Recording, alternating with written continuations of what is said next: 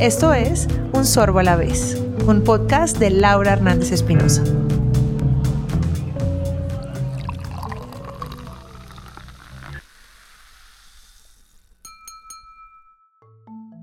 Bienvenidos a un nuevo episodio de Un Sorbo a la vez. Soy Laura Hernández Espinosa y hoy hablaremos de ¿cómo así que el aguardiente no es colombiano? Ajá, el guarito con el que brindamos en la mayoría de los eventos sociales y que tanta falta nos hace cuando estamos fuera del país, ni se produce ni se destila en Colombia. En Colombia, el aguardiente de caña anisado y el ron, es decir, las bebidas alcohólicas con mayor identificación cultural y consumo en el país, son producidas por las industrias licoreras departamentales. Sin embargo, para sorpresa de muchos, su destilación no se hace en el territorio nacional. ¿Por qué? Bueno, hay razones ambientales y hay razones económicas. Las ambientales se explican por el riesgo que representa un residuo de la destilación llamado vinaza, que es el subproducto líquido de la destilación del mosto o jugo de caña en la fermentación del etanol, el cual debe ser sometido a un tratamiento antes de verterlo, ya que es altamente contaminante de las aguas, dada su composición química y altos contenidos de materia orgánica, potasio, calcio, nitrógeno y fósforo. Esto hizo que las destiladoras departamentales decidieran parar la destilación de caña de azúcar, con el fin de detener las graves consecuencias del vertimiento de residuos en las fuentes de agua. Es el caso de la industria licorera de Caldas, que decidió no seguir contaminando el río Manizales. Las razones económicas se basan en que en Colombia existe un monopolio rentístico de bebidas alcohólicas, que facilitó la importación de alcohol. Los que ostentan el monopolio son los gobiernos departamentales, que prefieren importar tafia, o sea, el alcohol para producir aguardiente, que hacerlo localmente, básicamente porque sale más barato y les evita el chicharrón de las consecuencias ambientales por la no adopción de buenas prácticas. Estas son las razones por las cuales Colombia se abastece de vecinos como Ecuador y el Caribe para producir nuestro afamado guarito. Bueno, pero vamos por partes. ¿Qué es eso del monopolio de las bebidas en Colombia? La producción y el consumo de bebidas con alcohol han estado incrustadas en la economía por más de 200 años, gracias a que este ha sido el principal eje productivo para la obtención de renta departamental. Desde el siglo XVIII, las leyes de la colonia impartieron este esquema dicotómico que convirtió al alcohol en el motor de desarrollo nacional. Esto, por supuesto, movido por una lógica de concentración de los derechos de producción y provisión de los licores a favor de las licoreras departamentales. El monopolio estatal trajo consigo represión y persecución de las destilaciones locales, y esto dio un carácter ilegal a las manifestaciones culturales como el biche, la tapetusa y la chicha. A pesar de la economía moral que se ha promulgado en contra del alcoholismo, estas rentas departamentales hoy en día continúan proveyendo parte importante de la platica que se invierte para financiar servicios de salud y de educación. Este recaudo viene del impuesto al consumo de licores, vinos, aperitivos y similares, y del ejercicio del monopolio sobre la producción, introducción y venta de licores destilados. Como puede verse, el ejercicio del monopolio ha dejado varias consecuencias negativas. En primer lugar, ha contribuido al rezago de las industrias creativas locales, en detrimento de la identidad cultural. Y en segundo lugar, ha desatado una clara incoherencia entre los acuerdos de libre comercio y la discriminación de licores importados, en cuanto a la aplicación de la tarifa del impuesto al consumo en ejercicio del monopolio, lo cual será tema de conversación en el siguiente episodio. Pero existen además unas consecuencias sociales negativas de la importación de alcohol para el sector panelero, que es la segunda agroindustria más importante después del café, y que según datos del Ministerio de Agricultura y Desarrollo Rural, incluye a más de 350.000 familias que generan 287.000 empleos directos. Con la importación de tafia, no se apoya al sector rural panelero, que debería estar incluido en la cadena de producción para beneficiar los ingresos de las economías locales. Mejor dicho, todo al revés. Aquí vale la pena destacar que la industria de licores del Valle reabrió en 2016 la destilería San Martín, mediante una concesión público-privada que hoy opera bajo el nombre de Ambiocom, dedicada a la producción y distribución de alcohol industrial extra neutro usado en la producción de aguardientes.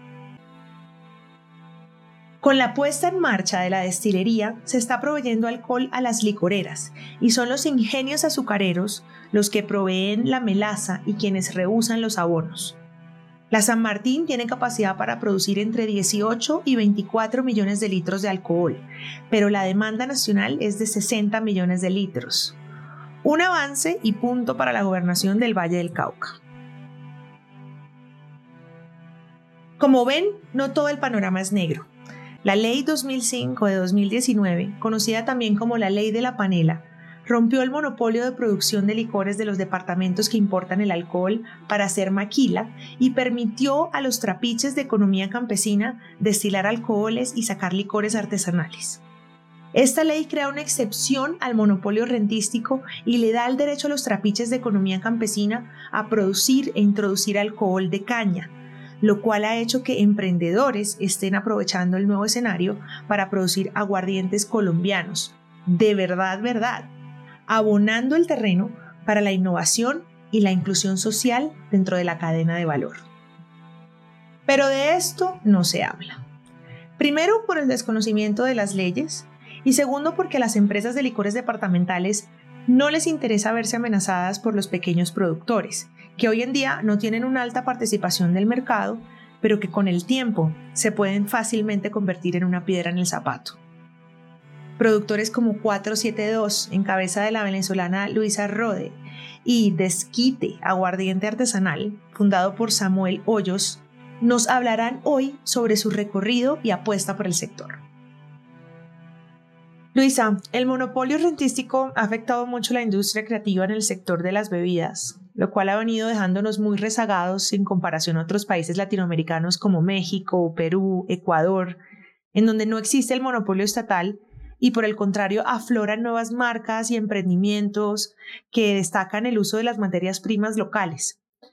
Es irrisorio pensar que uno de los países con mayor biodiversidad del planeta no pueda explorarla desde el sector de las bebidas debido a restricciones obsoletas. Pero Destilados 472 es una flor en el desierto. Tú, quien junto a tu padre creaste Destilados 472, mm, y que además no solo tienen un alambique de destilación como pocos en la región, se han también dedicado a resaltar esa biodiversidad que nos hace únicos. Cuéntanos cómo fue el proceso de conformación de 472, que tengo entendido fue muy engorroso, sobre todo para ti que además estaba recién llegada a Colombia y no conocía sobre las leyes nacionales. ¿Cómo fue lo que te encontraste? ¿Cuáles fueron las principales limitaciones? Cuéntanos un poco acerca del proceso. Bueno, te cuento.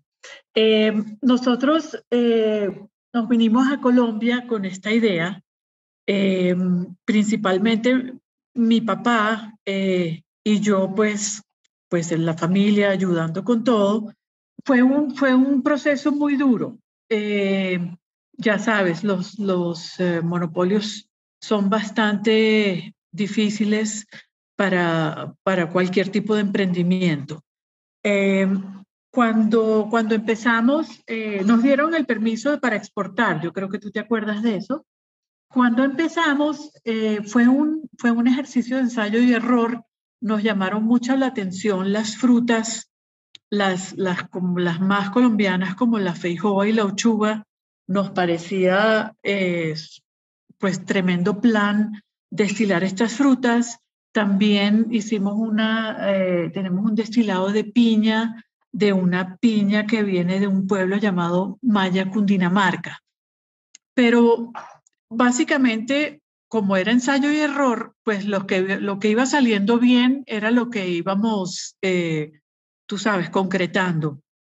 Eh, no solamente el proceso de fermentación y destilación, sino también tener proveedores eh, responsables, etc. Esos fueron los, los primeros años, hicimos algunas exportaciones a granel, porque tampoco teníamos los registros sanitarios, eh, ya que pues el INVIMA también eh, es bastante exigente y para una pequeña empresa la, la, inversión de tener todo lo, lo, que requiere el INVIMA, pues es, es duro, ¿no? Requiere de personal, etc. Ajá, entonces em, ya, como tú sabes, en los últimos dos años eh, participamos en un proceso licitatorio en Cundinamarca, donde gracias a Dios salimos em, eh, con nuestra licencia de producción e introducción. Y ah, pues desde entonces pues ya estamos, ya desarrollamos una ginebra, eh, una ginebra que tiene muchos botánicos muy, muy colombianos como guascas, eh, ya con pimienta del putumayo, eh, corteza de chuchuasi, etcétera. Tenemos... Que además es delicioso. Sí, la verdad es que estoy orgullosísima de esa ginebra porque sí salió muy, muy rica y eh, ya, ya próximamente estaremos también en el mercado con eso. ¿Qué viene para, para 472? ¿Qué, ¿Qué te imaginas tú en un futuro para 472? ¿Y, y, y qué piensas también de todas estas nuevas innovaciones y estos nuevos proyectos que están surgiendo para que Colombia de una u otra forma pueda sobresalir por eh, la elaboración de destilados de calidad? Bueno, eh, muchas iniciativas me parecen muy, muy chéveres. Eh, la, la, del aguardiente este que me hablaste, ellos están apoyándose en la ley de paneleros, entonces ellos están como fuera del monopolio de destilación, eh, lo cual me parece pues muy, muy bueno que ellos hayan logrado eso, porque poco a poco, mira, la, la gente quiere hacer cosas y poco a poco se van a abrir pequeños espacios en las leyes eh, donde, donde la gente va a lograr montar esta cosa aquí, montar otra cosa allá, etc. Entonces, todo eso me parece bien. Em, y en cuanto al, al, a lo que vamos a hacer nosotros en el futuro, eh, pienso que vamos a, bueno, tenemos varios proyectos, eh, bueno, el, licor de naranja ya también pronto saldrá al mercado. Tenemos un, un ron añejo con poco añejamiento, pero por ahí un año de añejamiento y eh, también infusionado con naranja y endulzado con, ah, con, con, la misma miel de caña, muy, muy rico. Eh, ese, ese está, yo pienso que un par de años todavía a, que lo saquemos. Em, y queremos desarrollar otros destilados de fruta también, que, que sabemos que las pruebas nos han salido bien, eh, como el de mango, el de guanábana, el de ciruela em, y el de naranja también, mandarina. Bueno, imagínate la, el, el, abanico de frutas que hay en Colombia para, para desarrollar y jugar con todos estos productos, ¿no? Claro que sí. Bueno, Luisa, muchísimas gracias por participar de Un Sorbo a la vez y contarnos un poco acerca de tu experiencia, tu historia con Destilados 472. Te deseo toda la suerte, sabes que me encanta lo que hacen y realmente también te felicito por haber sido pionera y haber sido resistente y resiliente, porque entendemos que el proceso no fue fácil. Así que, bueno, esperamos poder probar todas esas eh, experimentaciones y delicias que estoy segura que van a sacar al mercado pronto. Mi segundo invitado es Samuel Hoyos, ex congresista y socio de la Fábrica Artesanal de Licores, quienes producen el aguardiente de esquite y el ron amuleto. Un emprendimiento que está en la tarea de innovar e incluir productos locales dentro de su propuesta. Muchísimas gracias, Samuel, por participar de Un Sorbo a la vez. Nos encanta poder tener eh, tus ideas y conocer un poquito más de qué se trata el proyecto artesanal de licores con el aguardiente de esquite y el ron amuleto, que, en el cual has estado trabajando pues los últimos años y que debo confesar, para mí, mi aguardiente preferido eh, de esquite me parece que es una apuesta muy innovadora, diferente. Eh, y bueno, yo no soy tan aguardientera, pero la verdad es que lo recomiendo muchísimo precisamente porque creo que es un aguardiente que tiene, además de ser colombiano, unas eh, características que lo hacen realmente muy especial. Samu, cuéntanos por qué esta idea de hacer un aguardiente colombiano de verdad. ¿Qué te llevó a incursionar en el sector de las bebidas alcohólicas y por qué apostarle al aguardiente y al ron? Laura, primero, gracias por, por invitarnos a, a tu podcast, Un Sorbo a la vez. Me parece que es importante que personas como tú le den relevancia a las bebidas espirituosas colombianas, a los destilados colombianos. Nuestro país tiene un potencial que no ha sido explotado, no ha sido explorado como corresponde. Y, y bueno, nosotros hemos hecho esa apuesta de hacer aguardiente y ron de Colombia. Eh, como tú bien sabes, hasta el día de, de hoy, hasta la expedición de la ley 2005 del 2019, la producción de licores en Colombia eh, era un monopolio del Estado en cabeza de los departamentos, donde los privados no podíamos participar. Eh, gracias a esa ley, los paneleros de Colombia, los trapiches paneleros de economía campesina, eh, los cultivadores de caña, podemos producir alcohol, podemos destilar alcohol de caña de azúcar y hacer pues licores artesanales. Nosotros hemos hecho una apuesta por el aguardiente y el ron, que son pues tragos propios de nuestra identidad y eh, bebidas que pueden tener, pueden ser muy atractivas en el mercado local y en el mercado mundial porque somos uno de los principales productores de caña del mundo. Somos de hecho el país eh, más productivo por hectárea en caña de azúcar del planeta. Mm, podríamos tener una industria de rones mucho más significativa que la que existe en los países centroamericanos, en los países caribeños, eh, no solo por nuestra cultura, sino porque nuestra geografía es privilegiada y nos da una materia prima pues muy rica. Desafortunadamente, hoy en día en Colombia las bebidas eh, alcohólicas que se producen son importadas, su materia prima, su alcohol en su mayoría es importado y lo cual es muy triste teniendo nosotros pues esta riqueza eh, productiva y esta riqueza agrícola que es la caña de azúcar.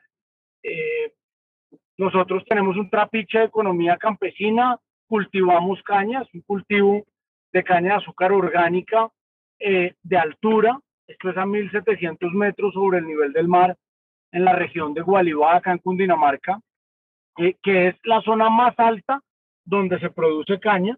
Es un proceso productivo más lento, pero que da una excelente concentración de azúcares, una mayor concentración de azúcares, lo que nos permite pues ser, ser eh, hacer un producto de, excepcional calidad. Eh, tenemos asimismo un proceso de fermentación y de destilación en un alambique de cobre, hacemos pequeños baches eh, y nuestra producción está dirigida a producir aguardiente, que es el aguardiente de esquite que tú mencionabas, que es un aguardiente mm, sin azúcar, un aguardiente con caña orgánica y con una esencia de anís natural. Hacemos un proceso de fermentación lenta con levaduras especializadas y eso es lo que nos permite hacer desquite y es el primer aguardiente artesanal de Colombia y es el único 100% producido en nuestro país. Eh, estamos añejando ron, el ron amuleto, mm, en barriles de roble americano, lo añejamos también en San Francisco, Cundinamarca, 1700 metros sobre el nivel del mar, en barricas de roble blanco americano. Algunas de ellas han añejado previamente bourbon. Eh, estos barriles son traídos de Kentucky, han añejado bourbon, Jack Daniels, Jim Beam, Heaven Hill, eh, y, otras marcas de, whisky americano. Y también utilizamos barriles nuevos que aportan mucha madera, aportan eh, sabor, color, aroma. Y estamos, yo creo que para el mes de julio podemos hablar de un julio-agosto, un lanzamiento del ron, de un ron joven en el mercado y sería, hoy por hoy somos la única ronera que hay en Colombia, los únicos que destilamos eh, aguardientes de caña para añejar, para producir ron, algunos lo llaman tafia, nosotros preferimos llamarlo Holanda o vino de caña o aguardiente de caña, y pues era un ron de excepcional calidad, el aguardiente eh, lo sacamos al mercado en diciembre del año pasado y ya hemos sido reconocidos en el San Francisco Spirits Award con medalla de plata. Digamos que el jurado reconoce esta es una bebida artesanal hecha por manos campesinas, pero eh, con, con la mejor calidad, con un proceso cuidando cada detalle. Entonces, estamos muy contentos y esto lo que indica es que en Colombia podemos producir tragos de primer nivel. Eh, nuestros tragos pueden competir en el resto del mundo con las mejores categorías y, creo que es hora de que empecemos a valorar lo nuestro. Tenemos todo el potencial para ser un país productor de bebidas alcohólicas mm, de la mejor calidad y eso y esa es la apuesta que hacemos en licores artesanales. Qué bueno todo lo que nos cuenta Samuel, porque realmente son pioneros, ¿no? En demostrarle a Colombia que todo ese rezago de la industria a nivel cultural que ha hecho el monopolio rentístico puede ser aprovechado también con estos cambios de leyes que han surgido y que además podemos hacerlo incluso mucho mejor. Aquí tú estás hablando de innovaciones eh, en cuanto al uso de maderas, en cuanto incluir otras barricas que vienen de otros productos, que esto es una práctica muy común en los destilados y que de una u otra forma pues elevan también su categoría. Y hay algo que me encanta y es que además de ser eh, 100% nacional, ustedes están impactando intensamente las economías locales. ¿Cuál es la apuesta a futuro? Además de, eh, bueno, seguir, por supuesto, eh, innovando, representando el país eh, con, con el aguardiente, que es la bebida más emblemática. ¿Qué se espera para, para Desquite y Ron Amuleto? Laura, como lo mencionas, nosotros no solo queremos ser el mejor aguardiente y el mejor ron de Colombia, y que sean efectivamente hechos en Colombia, destilados en Colombia, con materias primas colombianas, sino que tenemos una apuesta muy decidida. Eh, parte de nuestra filosofía es que los campesinos colombianos tienen que ser parte de este proceso. Nosotros garantizamos contratos estables, precios justos, eh, hacemos transferencia de conocimiento y transferencia de tecnología a estas familias campesinas cañicultoras de la región de Gualibá. De hecho, eh, ellos, el trapiche que nosotros tenemos está a disposición de la, de la comunidad, lo pueden utilizar sin ningún costo y les garantizamos compras de miel y de caña mm, de manera estable porque creemos que solo tenemos un, un propósito y esto solo tiene sentido en la medida en que podamos compartir el éxito y el desarrollo económico y social con los campesinos eh, de la región. Eso para nosotros es parte de la identidad del producto y creemos que eh, es, vital que agregue valor a la comunidad. Bueno, qué maravilla oír todo, todos estos proyectos y todo lo que hay detrás de Desquite. Eh, Samuel, te agradezco por dedicarnos unos minutos de tu tiempo hoy para contarnos y te deseo la mejor de las suertes y los admiro muchísimo por ese trabajo que han venido haciendo, que seguramente le va a abrir muchísimas puertas a todo lo que viene más adelante y a esos pequeños productores para que se animen a hacer aguardiente eh, de una manera sostenible, de una manera que aporte al desarrollo del país. Hasta aquí el episodio de hoy. En nuestro siguiente episodio continuaremos la conversación sobre el monopolio rentístico del alcohol en Colombia. Si te gustó este episodio, compártelo. Y recuerda seguirme en mi cuenta de Instagram, arroba Laura Sommelier, para enterarte de todas las novedades. Gracias por escuchar y recuerda que la vida se vive un sorbo a la vez. Este podcast llega a ustedes con la colaboración especial de Santiago Torres.